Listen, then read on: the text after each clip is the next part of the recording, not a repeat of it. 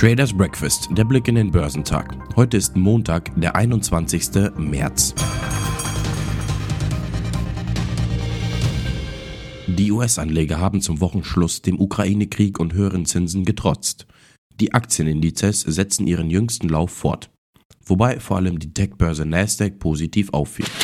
Die Aktien im asiatisch-pazifischen Raum tendierten am Montagmorgen uneinheitlich da die Anleger auf die Veröffentlichung des jüngsten chinesischen Leitzinses reagierten. Auch die Ölpreise stiegen um rund 3%. Der Hang Seng Index in Hongkong, dem im früheren Handel um mehr als 1% gestiegen war, gab seine Gewinne wieder ab und fiel mit einem Minus von 1,02% in den roten Bereich. Der Hang Seng Index in Hongkong, der im frühen Handel um mehr als 1% gestiegen war, gab seine Gewinne wieder ab und fiel mit einem Minus von 1,02% in den roten Bereich. Der Hongkonger Leitindex hatte die vergangene Woche mit einem Plus von mehr als 4% abgeschlossen, nachdem er in der vergangenen Woche zwischen großen Gewinnen und Verlusten hin und her schwankte. Auch chinesische Festlandaktien gaben frühere Gewinne wieder ab. Der Shanghai Composite sank um 0,69%, während der Shenzhen Component um 0,332% nachgab. Andernorts in der Region gab der australische S&P ASX 200 um 0,22% nach, während der südkoreanische Kospi um 0,66% nachgab. Die Märkte in Japan sind am Montag wegen eines Feiertags geschlossen.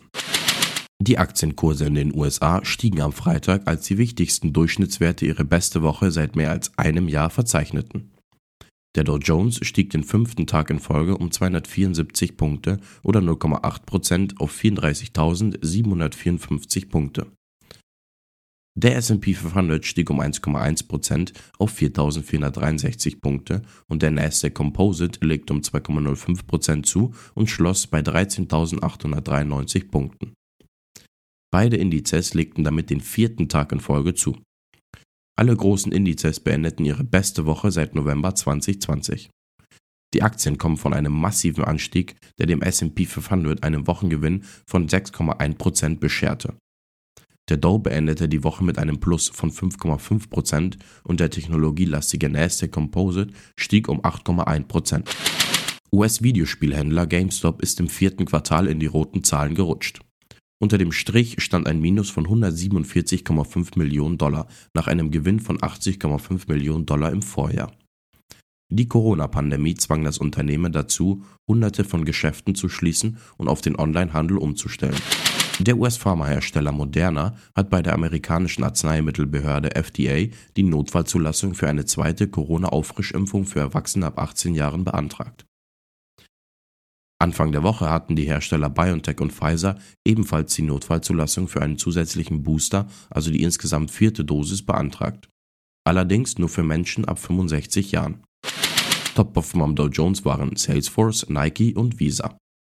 Im S&P 500 überzeugten HP, Nvidia und Moderna am meisten.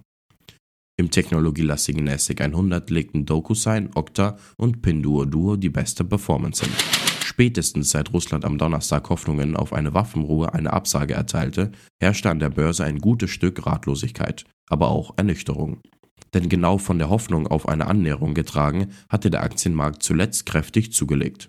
Mit der Erkenntnis im Rücken, dass es zwischen Russland und der Ukraine wohl so schnell keine Verständigung geben wird, fehlte den Anlegern ein klarer Kompass. Der Handelsverlauf blieb entsprechend volatil. Anders als am Vortag schaffte der DAX im späten Geschäft noch den Sprung in den grünen Bereich, nachdem er am Mittag bei 14.109 Punkten noch sein Tagestief erreicht und über 1% im Minus gestanden habe.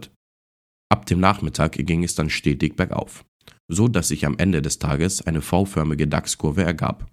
Ein nahezu identischer Kursverlauf wie am Donnerstag. Am Ende ging der deutsche Leitindex bei 14.412 Punkten sogar am Tageshoch aus dem Handel ein Zuwachs von 0,17 Prozent. Auf Wochensicht bleibt die Bilanz mit einem Zuwachs von 5,7 Prozent deutlich positiv. Hier zehrte der DAX noch von den kräftigen Kursgewinnen, die zuvor eingefahren wurden. Zu den schwebenden Risiken für die Börse gehört neben der Kriegsgefahr insbesondere auch eine sich immer deutlicher abzeichnende höhere Inflation. Dies wird durch die kriegsbedingten Sanktionen gegen Russland noch zusätzlich angefacht.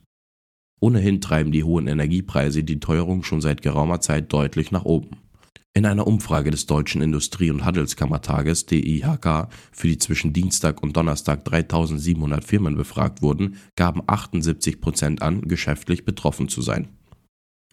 Besonders alarmierend seien die Ergebnisse für die Industrie, sagte DIHK-Hauptgeschäftsführer Martin Wansleben.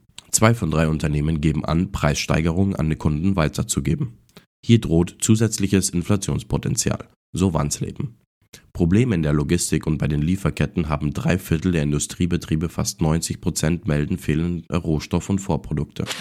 Der Immobilienriese Vonovia setzt sich nach einem Rekordjahr und der Übernahme des kleineren Rivalen Deutsche Wohnen weiter auf Wachstumskurs. 2021 haben wir unser Ziel erreicht und teilweise sogar übertroffen, sagte Vonovia-Chef Rolf Buch. Für das laufende Jahr erwartet das DAX-Unternehmen ein Umsatzplus von mehr als 20 Prozent. Wegen der stark gestiegenen Energiepreise rechnet Buch bei den 2023 fälligen Nebenkostenabrechnungen für 2022 mit einer riesen Problemflutwelle. Er macht sich extreme Sorgen. Darüber sagte er bei der Jahrespressekonferenz in Bochum. Die Zeit bis dahin müsse man nutzen, sich mit der Fragestellung zu beschäftigen. Wie gehen wir dann konkret damit um? sagte Buch weiter. Wie können wir zum Beispiel mit Stunden- und Ratenzahlungen in 23 helfen? Top-Performer am DAX waren HelloFresh, Delivery Hero und Zalando. Zum Wochenstart wird in der EU sowie in den USA von der jeweiligen Zentralbankchef eine Rede erwartet. Geschäftszahlen kommen von Nike, Salzgitter und Pinduoduo. Die Futures bewegen sich im roten Bereich. Der DAX ist 0,97% im Minus.